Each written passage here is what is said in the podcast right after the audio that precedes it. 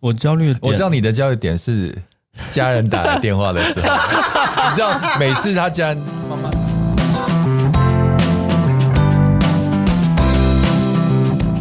你们累了吗？这是给中年人的心灵鸡汤。你确定不是麻辣烫？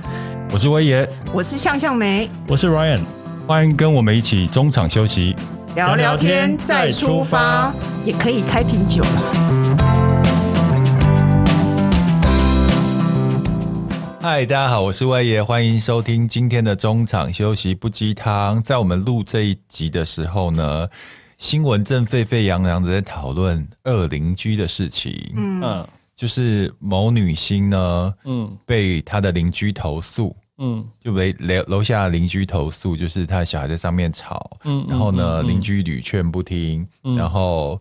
巴拉巴这些事情，嗯，那我想要跟你们讨论这个新闻呢，因为我不想评论谁对谁错，对，因为其实真的很多，就这里面应该有很多那种。说不清的东西，对对对对，对，两造说法啦。对，是我看到这些看到这个新闻的时候，我就想到我以前也发生这种状况。嗯，那个时候我还住在内湖的时候，我住二楼嘛。嗯嗯，那原本就是风平浪静的，都没有什么邻居会吵我。嗯，就后来有一有一次早上五点多的时候，我就发现我的那个天花板在哐哐哐，好多脚步声呢。我想说，哦，是鬼吗？因为从来没有这样状况，灵异事件。后来第一天就算了，然后连续好几天这样子，然后我就跑到楼去楼上去，就发现是楼上就是原本是住国外的父母带小孩回来台湾了，就回来楼上了。嗯，就他小孩就是可能时差吧，嗯，太早起了，一早就在那边跳跳跳。嗯，然后我就跟他爸妈反映这件事情，他爸妈说怎么可能？那他就说不然就到我房间去看一下那个状况。结果他们很没礼貌哎、欸。他们打开我家门之后，因为我家进来要脱鞋的，他直接穿鞋给我踩进来。嗯，然后因为事发地点是在我房间，他们就直接到我的房间去。啊，穿鞋进到你房间？对，就是非常。可是你，可是你，你为什么没有叫他脱啊？因为我不想跟邻居吵架。哦，对，跟邻居吵架那是最后，因为我跑不掉啊，对不对？嗯然后后来就是，他就用手机在叫他的楼上的太太，比如说他们有那种。拖椅子啊，嗯、然后那走路的声音，他说叫他太太在楼上就弄，我们俩在楼下听，的确有声音，嗯，但是你知道他跟我讲什么吗？嗯，他说你好像对声音太敏感了，嗯，对啊，所以就那时候就很生气啊，然后后来，嗯、但我真没吵，因为我觉得跟邻居吵架是嗯不不太聪明的做法，嗯嗯嗯、因为躲不掉嘛，嗯，你可以跟网络上面跟陌生人吵，因为你你一关掉网络，大家找不到你。跟你跟邻居吵，每天可能没完没了碰面啊，也找麻烦，就很麻烦的。后来我就是因为有一部分因为这样原因，就解决不了，我就搬家了。嗯，等会我搬到南南港的时候，我选最顶楼，总是没有人吵我了吧？嗯，结果后来发生换我变恶邻居了。嗯，有一天我楼下的那个一个一个太太就上来敲我们，她说：“你你。”就说我我家有脚步声，嗯哼哼，然后我说没有，我刚刚一直坐在椅子上面，嗯，看看电视啊，是，然后他就下去了，然后又跑上来说，你家是不是有养狗？嗯，所以他一直听到有有脚步声。嗯后来我就叫威力，我就抱威力给他看，我家狗这么小只，怎么可能走路会有声音呢？嗯、对，就变成一个无解。然后他还找管理员上来，就是警卫上来，我给他看说，我家狗就这么小只，怎么可能走路会有声音？嗯，就成为一个悬案。嗯，后来我就跟威力，我就帮威力买了袜子，就就走路不要有声音。然后我自己在上面，我也很小，因为我知道被吵的那种痛苦不舒服，我连走路都蹑手蹑脚的。天哪！对，到蹑手蹑脚那么严重，但我觉得是建商的问题啦。嗯嗯，因为怎么可能那个楼地板，一只我家狗那么小一只走路，楼下会听得到？这绝对不是我们的问题了，绝对是建商的问题了。所以我看到这新闻，就想到这两件往事。可是你住南港的那个时候，我记得那个已经是不错的。案子，但是所以有时候隔音没有没有做的很很好，其实也没办法。对，对，但是我觉得这好像是住大楼型的民众无解的习题，对不对？其实我觉得真的不可避免，嗯，就是除非你不住在那里，否则你只要活动，一定多少会有声音。人家在睡觉早起的时候，你早起就不要太吵。对，然后你晚睡也不要太吵，就是这两个时间，其实我都可以。你中间吵我没关系，因为不会影响到我的睡眠嘛。没错，对，所以我后来就是立志，以后一定要买顶楼。而且还有一个状况，就是有时候你觉得楼上在吵。可能不是你楼上，对，可能是隔好几楼的声音。对，它那个就是建筑体当初在建建构的时候，那个声音传导的，就有可能穿透。这这这的确。所以你要准备发火骂楼上的时候，先不要发火。对，你要先搞清楚是哪一楼。因为有时候声音可能真的不是楼上传过来的，尤其是住。比如说北部的人，嗯，住大楼居多啦，真的没办法。不管是公寓或大楼，那像我像我自己那边就是这样，是我我的上面邻居固定我睡觉的时候，就是他们会关，因为我们是老公寓嘛，嗯，那那个隔音应该是比新建筑更差，更差。那我就知道，因为我们阳台是我房间阳台是外推的，所以它上面好像没外推，所以它那个关窗的，比如说那十一点多，它固定会把它。同一侧的窗关起来，我都知道那边会有声音。就是，然后他们他们睡前可能会聊一下天，这么清楚的 可以听到尾不尾，就是声音的尾巴那一种。但是我就知道说，哦，这段十几二十分过了，大概就忍忍就过了。对对对对对对对，你就习惯。然后真的那天特别，他们讲的特别久，或者是关窗关的特别久，走路走特别久，你就把耳塞塞起来。嗯嗯，我觉得就没事了。我跟你讲，那段时间我在内湖，他们吵我，我焦虑到就是。我起来的时候超生气的，我还想说我要搜证，我要录那个噪音的声音。结果呢，我就把手机的录音打开，就我一打开的时候，它就没声音。我关掉的时候，它就有声音，我就越来越气，越来越气。所以我觉得噪音真的会把人搞疯了。像我亲戚家里有小孩，小小孩，嗯，小小孩，尤其又是男生的时候，嗯，的确小时候会比较活泼，嗯。那老实讲，他们没。尖叫啊，奔跑啊，踱步的时候，老实说，的确。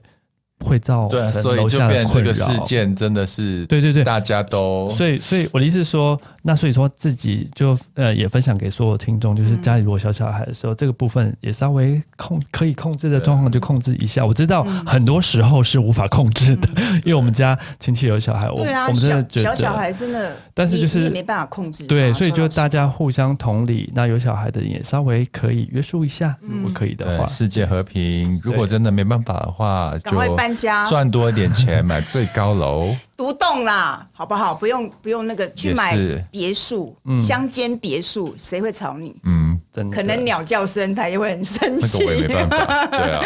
所以我跟你讲，现代人是不是很容易焦虑？真的，我只有那 噪音焦虑，其他的我觉得真的哎，我觉得现代人，我觉得有可能是生活压力，然后肯定造成就是很没有耐性，所以你很多事情。很容易会放大，然后变得很焦虑。你看，因为现在这个世界发生的事情太多了，嗯，除了我们一般认知的工作啊、家庭啊、生儿育女的焦虑之外，你看这这一两年，一下子哦，疫情，COVID，一下子也是让大家很乌俄战争，对，那把全世界的经济啊、工作状况弄得乱七八糟，对不对？有的人因为这样子没了工作，或是赚不了钱，或店也收了，诸如此类。怎么会不造成大家焦虑？嗯、对不对？所以啊，我们新年新的一年开始，嗯，你知道现代人新的新年新希望的第一名是什么？是什么？就是平安健康。我跟你讲，平安健康，我们年轻的时候感受不到。嗯、我我我我进到这个年纪，我真的觉得平安健康是最重要的。嗯，像。我们不是网络，我们 Facebook 上不是常常会有朋友生日嘛？嗯，那以前就是习惯祝人家哦，谁某某某生日快乐。嗯，那我现在都会加一句生日快乐，平安健康。嗯，就是如同你刚才。现在我们这个年纪最多的是平安健康，就这个最好。可是我真的觉得很重要哎，可能二十几岁的年轻人真的不太会。而且我觉得平安健康真的是最难求的。对，除了身体健康。其实刚刚的焦虑症，你有没有觉得现代人心理健康问题也很严重？嗯、有些人根本不知道我这就是焦虑。嗯，所以你们有听过高功能焦虑症吗？啊，没听过。它不是已经一个疾病，它只是一个行为状态。嗯，我曾经碰过有人一焦虑，他会一直拔头发。哦，那已经是一个病态了。我咬指甲。嗯嗯嗯，没有，它不是病态，就是。其实有时候我们的行为会显现出，其实你是处于焦虑的这件事。我那时候购物台嘛，因为那环境很高压，嗯、然后有业绩压力。嗯、我认识的那个朋友，嗯、他只要在 on live 或者紧张的时候，他就一直拔他的头发。嗯、拔到最后，我们他说你不要再拔头发，因为你这样拔，其实到最后其实是是会受伤的，你懂我意思吗？嗯、哼哼哼但是他是不可控的，因为他太焦虑了。嗯哼哼哼但如果你不是这个行为出来，其实很多人可能会不知道我是处于在焦虑的状态。嗯，补充一下，就是其实心理健康会很严重影响到身体健康。嗯，对不对？大家应该有听过，常常焦虑或过度紧张的人，他会因为可能是你身体会长期处于在一个发炎的状况，那好像就是有一个医学的说法，就是它会比较容易导致癌症啊，或者是那些。呃，慢性疾病的发生，对，所以说大家身体健康真的很重要，心理健心心理健康，对对对对。你你你没有发现吗？就是因为我平常就是都是在我自己的舒适圈嘛，然后跟自己的朋友在一起，你很你很舒适，对。但有时候我就是太舒适，我走入世间的时候，就比如说我在下凡。搭搭个捷运啊，或者在逛街或者在吃饭的时候，我发现这世界上很多怪人呢、欸。哦，有反正就动不动就生气，嗯嗯，然后动不动就发火，嗯，动不动就跟人家呛瞎。哦、就比如说，这个是一个我朋友跟我讲的，就是呃，在某大知名的连锁餐厅里面，嗯嗯、然后呢，一个妇人带着他的小孩去用餐，已经跟他们讲说不能用外食了，嗯、但是他的儿子却拿着猪脚面先出来吃。然后庆生吗？没有，那那那家餐厅，那家贵温，那家餐厅真的非常有名，国际级的餐厅。嗯，然后后来那个三个字吗？对，哦，叮叮叮叮叮叮叮叮，信义信义路，你知道什么吗？不知道，三个字。然后呢，服务人员讲第二次的时候，妈妈歇斯底里，大发飙，嗯，然后就那边狂叫狂吼，然后现场就是很多。客人呐、啊，都吓到了，然后请店经理过来。他妈妈说：“你只要跪着跟我对不起，我就原谅你。”天哪！而且他妈妈边讲的时候还边哭。我觉得我我觉得他的心理是非常不健康。嗯，后来我朋友跟他说，经理跟他下跪了。啊！可是我觉得没有，我跟你讲，不是不是，现在是那个那个妈妈已经不健康了，她已经不能用理性去跟他解决这件事情了。嗯，然后。我听我餐饮业的朋友说，就因为他们接触到形形色色的人，发现这个是这个这个社会上真的心理有状况的人实在太多了，而且其实很多人是不知道的。对，不知道。对，只要身为人，难免。嗯，就像你们会有焦虑的时候吗？应该都会有。当然会啊。那你的焦虑的点是什么？我的焦虑的点。什么样的状况会焦虑？自己我目前的焦虑是年年龄的焦虑，这算吗？又是担心颜值 没有啦，失去是不是？我我目前焦虑，大家可能会来自于工作上吧。如果工作的量太多，嗯、没有就一次涌进来的话，我会焦虑啊。嗯，对，我焦虑，我知道你的焦虑点是家人打来电话的时候，你知道每次他家人妈妈打来，张妈妈对不起哦，张妈打来的时候，他会说，唉。我大概就知道谁打来了，他就这样。你 没有，没有听，我觉得家家有本难念的经啊。那我觉得我我我那也是焦虑的来源。我两，个啊，的确是，就是我一个是当然家里的牵挂嘛，那第二个是对公工作的牵挂，还有对自我价值。因为我们我们这个年纪其实自我价值很远呢。因为是说，应该是说，我们处于一个很竞争的状态。嗯，那我们的年纪又在怕被淘汰，是不是的意思吗？啊、呃，可以这么说，因为毕竟我们是开公司嘛。嗯，那我们必须让公司整体的营运跟所有同仁的状况都处在一个具有竞争力的状态。因为我们看过太多。开很久的公司，你会发现没有竞争力，已经跟这世界脱节了。嗯、尤其是我们需要最新最快资讯跟工具的广告行销的行业啊。嗯、对，那相对于比如说当，呃，就是你要找出办法，除了让自己具有竞争力之外，有时候你具有竞争力，你还不一定能够获利哦，或还不一定能够拿下那个 case。嗯，那你就是还有其他的办法。去 solution 去把这件呃那个达到年度呃业绩的目标达到，所以那就是我们的焦虑来源了。嗯，但我的焦虑就是一样，也是工作，嗯因为我个性比较急，然后有些东西我觉得你一定是思考好，它应该是一个步骤一个步骤来。嗯，但如果中间出了一点状况，没有跟上那个节奏，嗯，其实你就会处在焦虑的状态。嗯，对啊，所以我觉得要克服焦虑的第一个步骤，你要先自觉自己有问题了。对，没有要寻找你到底是不是没有，你要有你要有自觉，你才会寻找啊。像有一些我刚刚讲那些状况，是他根本没有自觉自己有问题了。嗯，当你自觉自己好像哪里。状态有问题的时候，你才会去找原因，你才会寻求解决的方法。嗯，所以你要先常常吾日三省吾身。离题了，好，我们来看看。其实很多人可能不知道自己可能要是高功能焦虑症的倾向。嗯，所以我们来看看它会有几个面向。嗯，第一个就是通常这种人事业会表现亮眼，自我要求严格。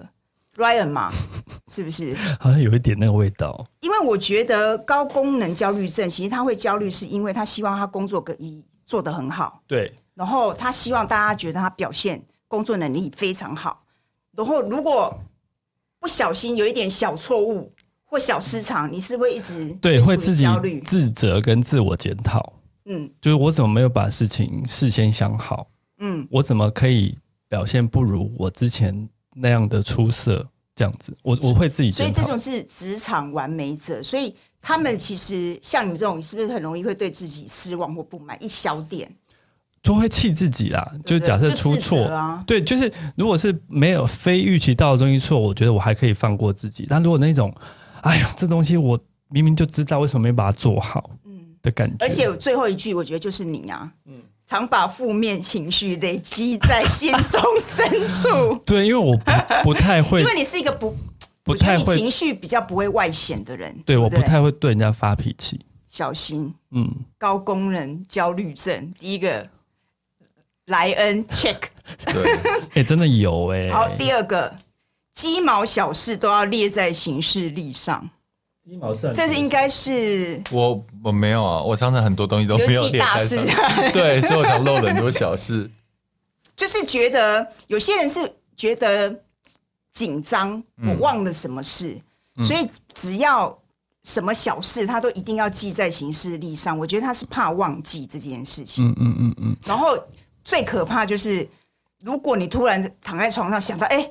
我我什么东西忘了，会马上爬起来再记，那个也很可怕，就是会处在很焦虑的状态。嗯，以前我还在职场的时候，我好像也有一点点这样子，但是现在比较不会，因为现在事情太多了嘛，记不下去就。对啊，那就是比如说太细的每个案子的，所以你以前会这样？应该是说，我希望每个就是因为处女座就，你有记到多小的事情啊？我就不记得了啦。但是我的意思是说，以前我就是那个。处女座完美个性就是希望把每个事情都是弄到这样子无懈可无懈可击的感觉。等下，老师，老师，请问一下，因为我看你嘛，嗯、你有一个有你有一个状态，想想没听听看，他是不是焦虑？嗯，就每次我们出去开会，或是甚至小事情好了，只是出去晃一下，你小心说、哦，他都要带他的公司包。没有那安全感嘛？对，然后我想说没有必要。你的公司包放什么？不是啊，公司包我出去的时候就拿手机、钱包，我就走了。他是说等一下，我拿公司包。说你干嘛带公司包？我没有要用到公司包啊。你要寄东西就对，那怕要寄东西是不是？那对我来说，那是一个工作的 mode。你你懂吗？就那个模，那个就进到那个 mode，然后当然里面会有该有的笔，然后笔记本或者是什么什么什么东西，银行存折，存折也有，倒是真的。那是要逃难吧？就是 in case 如果现场，虽然说现在手机也可以做 note。就是也可以做，要开发票的时候直接开钱。我不会带发票在身上的。没有，那可能就是对你来讲，就是工作必须，就是那个工作模式，你就必须要带那个公事包这样子。对对对。但他说是连一点小事是。以前呐、啊，现在没那么夸张了。聚餐都要拿公事包，没有啦，聚餐拿什么公司包？聚完餐的时候把 有他基本拿出来开会啊。他以前常笑我说啊，等一下只是需要聊一下，你在拿公司包干什么？所以没有拿，你会觉得很焦虑。我会觉得好像少了什么东西。哎，那就是焦虑啊，就是缺一块，好像没有什么。对，但是人生因为公事包而完整，太好笑了。所以以后你焦虑，把公司报拿给你就好了。没有。好，再来就是身体很累，但头脑会动不停。这个我觉得有可能就是容易失眠的关系。我觉得我有，你有？对，就是有时候像有时候啊，我工作今天很忙很累，我就想说啊，太好了，我今天晚上一定很好睡。嗯。没有，我其实回去这样，因为今天太忙太累，代表那一阵子一定工作比较忙嘛。对。那你回到家之后躺下去之后，那个工作的思绪会不就是轻轻巧巧就一直溜进脑海里面。嗯。那就然后一溜进来之后，一件事转开始转，要想到第二件事转转转，或是那件事你跟同事讲了没啊？那件事客户回复你了没？可是我觉得不能这样，因为这个状况是发生我在。那个还在以前在职场的时候，对，那时候也是一躺下去就会想说，什么东西没写，然后要做什么，然后甚至在停新的企划案的时候，你会不断的想要什么新的 idea，你会越想越亢奋，对，或是越想越焦虑，整个晚上都不用睡，就是说一定会失眠。所以那一段时间我真的失眠问题非常严重，但因为也是因为有自觉自己有这样的状况，所以我会训练自己，就是后来我怎么训练，你知道吗？就是。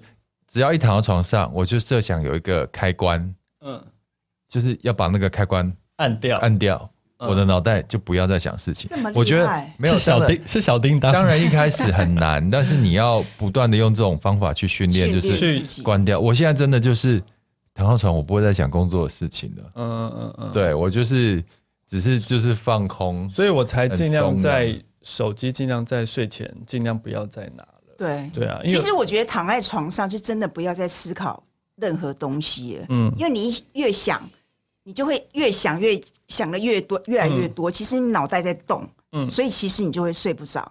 我以前就是以前我那时候在购物台就当制作人的时候，嗯，然后有时候我们晚上是晚上是有 live 嘛，大概、安完可能十点十一点，嗯，我就惨了，因为我觉得晚上我就睡不着，嗯，因为你在 live 的当下，你是处在就是你脑子一直在动，然后你的你的精神在亢奋当中，你回到去回到家，其实没有办法这么快冷静下来。对，所以真的在睡前真的不能亢奋的，因为我之前有打羽球嘛，嗯，因为羽球的场地比较难借，时间也比较难控，然后有一次有一次的羽球的时间是晚上十一点，嗯。我从十一点打到十二点半，我身体都热的，然后我回去居然失眠呢。嗯，所以我是处在亢奋，对，亢奋就你脑袋也是啊，身体也是。所以你在睡前的时候，你其实要慢慢酝酿。在睡前的可能晚餐之后就要开始酝酿，开始要平静了，不能躁动。对对啊。好，再来就是，我就感觉这像是我也临时取消聚会，喜欢独处。你说谁？你呀？我临时取消。就是高功功能焦虑症的人，因为对自己跟他人的互动十分在意，所以他参加聚会常会觉得对自己做自己感到十分的疲惫，不是做自己感到非常疲惫。这样啊，没有，他才不用在，他没有在在乎。那你上次有说你有你在那个人多的地方，你觉得要不能做自己，感觉很累，不是吗？就。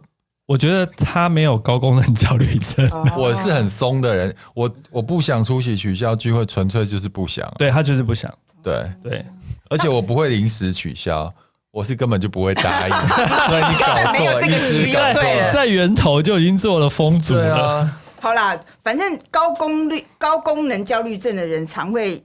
取消聚会，因为他喜欢独处，嗯、哼他觉得他很需要跟自己独处的时间才可以放松。嗯哼，倒是蛮蛮常有这样的状况的，就是以前年轻的时候，一些聚会总是有一些人哈，就是临时说什么都好好，就临时就有理由嗯。取消的，嗯，嗯对、啊，可能他就是。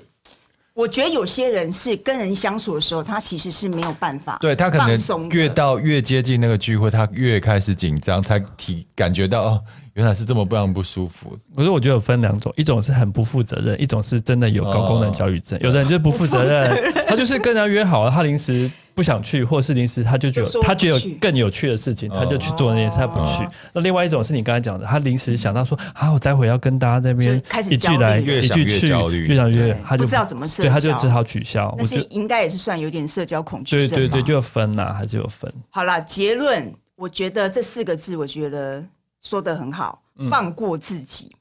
然后让自己放松。我们有四招，大家来练习一下，要教给大家，是不是？对，对，对，好，好，第一个睡眠充足。哎，又来了。嗯，跟我们我发现睡眠其实真的很重要。跟我们上一集谈的，就是你看睡眠真的很重要哈，连体特体态管理也有关系。嗯、那现在就是压力也有关系。因为我觉得当你压力大，我觉得那是一个循环。嗯，就你压力大，你就容易焦虑，焦虑之后就失眠，是失眠回来之后你精神又不好，然后就一直恶性循环。嗯、所以我觉得就是睡眠不足，其实对你的精神。你的身体，嗯，跟你的心理状态其实影响很大，对，所以尽量让自己睡到六到八小时，嗯，对。但是就是反正就是有人有失眠的问题嘛，嗯，那我这边的建议就是说，假设你有失眠的问题呢，不要害怕去看身心科的医师，因为有时候你透过一些呃药物的帮助。它就是真的可以帮助你睡着。那反正医师都会帮你在控制一个合理的状态下，所以其实如果可以合理的透过药物去控制你呃帮助睡眠的话，其实反而是比你在那边对没有睡更好的。对，好，再来就是每天要设定疗愈的时间。嗯，我觉得这有点像是跳脱那个焦虑的状态吧。嗯哼，嗯哼，对不对？就是当你处在一个焦虑的状态，你就是让自己先跳跳离。可能出去走一走、动一动啊，晃个一圈啊，嗯、或者是呃，我今天可能工作很忙，我在陷入焦灼的时候，在焦虑的时候，你就可以跳出来去看看书，然后买杯咖啡都可以。嗯、就是我觉得应该是要暂时先脱离那个状态，再来一个就是要转念。嗯，我觉得尤其是有负面想法的时候，你有没有发现那种负面想法的时候，如果他不跳脱出来，他会是。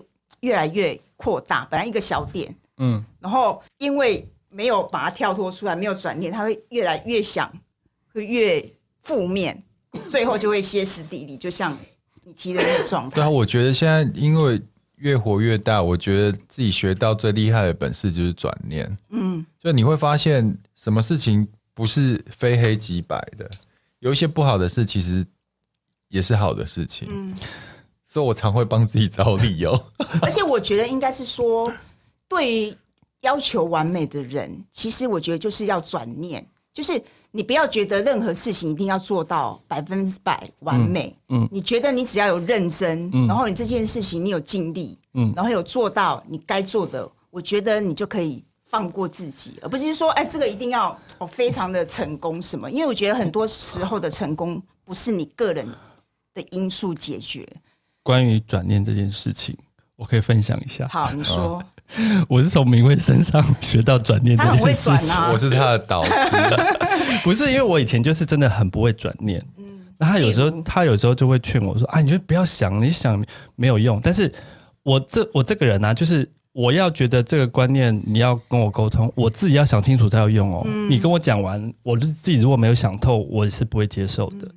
那像有时候，比如说我在想之后下一季，或甚至然后其实像去年我们公司业绩算不错，嗯，但是你知道开公司人就是你看不错的业绩已经过了，到二零二三又是全新的一年，那你就要开始焦虑说，那二零二三年 我要怎么达到跟去年一样的业绩呢？什么什么就开始想想想想，但是我开始想，虽然说已经有一些谱了，但是我觉得还是不够，对我来说不够踏实。那我这边还是这边焦前就前上个月吧，我就处于这个焦虑的状态。嗯、那我但是我但是我当我焦虑到一个状况的时候，我就突然有一个转念说啊，反正现在我就是找不到目前要补补到的那些业绩啊，我在那边焦虑有什么用？嗯、我就先反正快过年了，我就先放过自己，先不要想这件事。嗯、反正事后我相信。明威一定可以找到。不是，你看我不是也都找到一个出口？就是我就是说，呃，反正以我们之前的一个的状况，一些努力跟一些累积，其实到的嗯、呃、过年完，我再来努力的再规划，再去 approach，我觉得应该是可以达到的。哎、嗯，就是就转那个那个转念，自己想通了之后，真的就可以让自己呃不会那么焦虑。对，那主要是。他有跟我讲过这件事，他常常会跟我说：“哎呀，你不要想那么多啦，哎呀，这样啦，天塌下来有威爷挡着，怕什么？也不是这样说，哦，欸，你，你不能讲说不要想那么多。嗯，其实他就是因为他想很多，但是你要知道一条路去往转念的方向走。但是转念这件事要自己当事人转得了啦。那个要练习啊！对啊，我觉得，我觉得转念这件事真的要练习。没有，我觉得如果你活得够大的话，你就必你就一定要学会转念这件事情啊！因为你看，我们人生经历那么多事情，从小到大，嗯，很多事情都是一开始看起来是不好的，都是是好的结果。有一些是一开始看起来是好的，但之后是不好的结果，所以。你到这个年纪，你应该用之前的经验去想说，哎，我现在不好事情未必不好啊。嗯，对。像我一年前分手，我觉得很难过，是不好的事情。那现在觉得是很好的事情啊。你你懂我意思啊？我下一个更好。生活中，生命里面有太多这种，嗯，这种，而且你觉得老天爷非常有趣哦。他都会给你一个转折，嗯，都很有趣的转折啊，嗯，但是我真的觉得，你就放松的去面对眼前的状况就好了。那也是经验的累积，你才会这样转念啊。但我们都四十几岁还没有累积吗？但我的意思说，这都是靠练习的。嗯，因为有些人他不见得会会能够跳脱那个那个突然跳脱这个思维去想，有些人他就觉得很执着嘛。那这种东西，我觉得你要他一下子能够转念很难，他必须要不断的透过很多的事情去去练习啊。嗯、好，再来就是改善无意识的焦虑动作，就例如拔头发、牙那个什么咬指甲这些动作的时候，你焦你焦虑的时候会有什么动作啊？就这样。没有啦，你焦虑会怎样？我焦虑的哦哦，没有没有，我没有，我我我想起来了。其实我个人是没有一个很明确的什么，你刚刚讲的是拔头发啊，那是已经有什么抓手啊什么，我没有。但是我我我从我朋友的口中说，我的整个眉头会整个。皱起来，皱起来，那个打肉毒就可以解决。不是，我是我是不由自主的，就是那个眉头深锁。哎，你真的你要想到一件事，像我都会，因为我以前也会不自觉，但这样会觉得很丑很苦，所以你就会就放松，就你现在你要常常有意识，就常常要意识到这件事情。但是因为皱眉这件事情，我也会，就是无意识。你可能，你可能其实是无意识。人家说，哎，你干嘛一直皱眉？你是你在不高兴哦？对对对。但你会发现，好吗？你会发现你是无意识在做这些动作。对。所以我觉得，但我觉得像那种咬指甲啊、拔头发，我觉得已经有点严重了，严重了，真的可能需要去去咨询一下。那其他一些小的，我觉得都 OK 啦。有发现就提醒自己一下啊，嗯嗯，我觉得都是可控这样子，嗯嗯嗯。嗯，希望。希望怎样？希望 Ryan 不要再焦虑了，这个对你没有帮助。我应该这个都是为你而而生的，没有他我跟我相处，他就会好了啦，是吗？因为我整个处于一个很松的状况啊，然后除了我出国他会焦虑而已。然后还有一个也诶，我觉得可以分享诶，就是像我们这种比较呃呃呃呃比较不容易开心的人，嗯，你可以在你的社交生活里面，嗯，呃，尽量跟比较开朗，会比较想得开，嗯，比较开心的朋友做呃接触，朋友很重要。对，那我觉得他有时候会就是帮你带开，嗯，或者帮你往快乐的方向去靠近。也许也会有帮助了，这是我自己的的经验。我提醒大家一定要有自觉啦，因为你要发现问题，呃，你发现自己焦虑之后，你要想要问题点在哪里。对，像我之前也分享过，就是我经营自媒体在初期、中期的时候也有焦虑，太在意别人的想法吗？没有，太爱比较了。哦，我我说过那个时候为了做功课，然后我会会。呃，追踪 follow 很多跟我同性子的网红，嗯，或是同年纪的网红。嗯，有时候你有比较心态的时候，你会觉得说，他这样写就那么多赞，凭什么啊？你没有，一定会影响，因为有太多的资讯进来了。然后我后来是自觉到说，这件事让我很不快乐，因为我每天都会看大大家的动态。懂然后我发现这件事让我很不快乐的时候，我就把所有的追踪都。取消掉了，嗯、我现在就只有在看几个好朋友啊，淡如姐啊、大米啊、秘密的这种、嗯嗯、我的好朋友，其他我一概不看。嗯、我变得现在变得很开心哎、欸，因为你根本不要管他的世界怎么变，也不关你的事啊。嗯、对，是因为你看到你自己的心态被影响了。嗯，所以我现在其实经营自媒体到一个算是一个很很轻松、很很放松的一个状态。所以就是要找到你焦虑的。对你自己，你发现自己有焦虑，你要回头去看那个点在哪，然后去解决它。就怕是你焦虑的，你都还不觉得自己这样，好像哪里怪怪的，对不对？好啦，新的一年希望大家能够平安健康。好，谢谢大家今天收听。谢谢大家。如果喜欢我们，也可以给我们很久违的五星评价哦。不要留坏话，我们不会看。我们会转念。哦，这转这时候就要转念，对，转念转的好，好，拜拜，谢谢大家，拜拜。